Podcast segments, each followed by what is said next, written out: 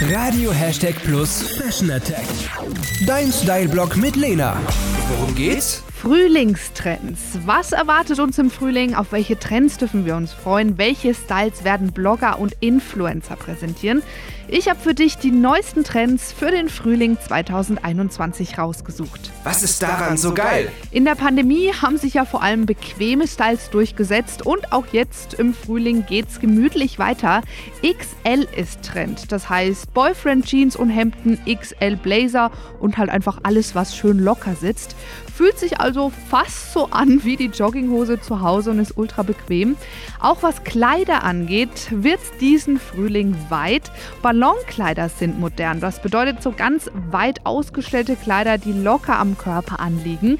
Was die Muster angeht, darfst du dich wirklich austoben. Mustermix ist nämlich modern. Das heißt verrückte Prints, Blumen, Streifen, Punkte und Co. Also einfach mal weg mit den ganzen schwarzen Wintersachen und her mit den Frühlingsstyles. Was Lena noch sagen wollte. Das Wetter spielt jetzt in der Übergangszeit gerne mal verrückt, deshalb nicht vor lauter Frühlingsgefühlen die Jacke zu Hause liegen lassen.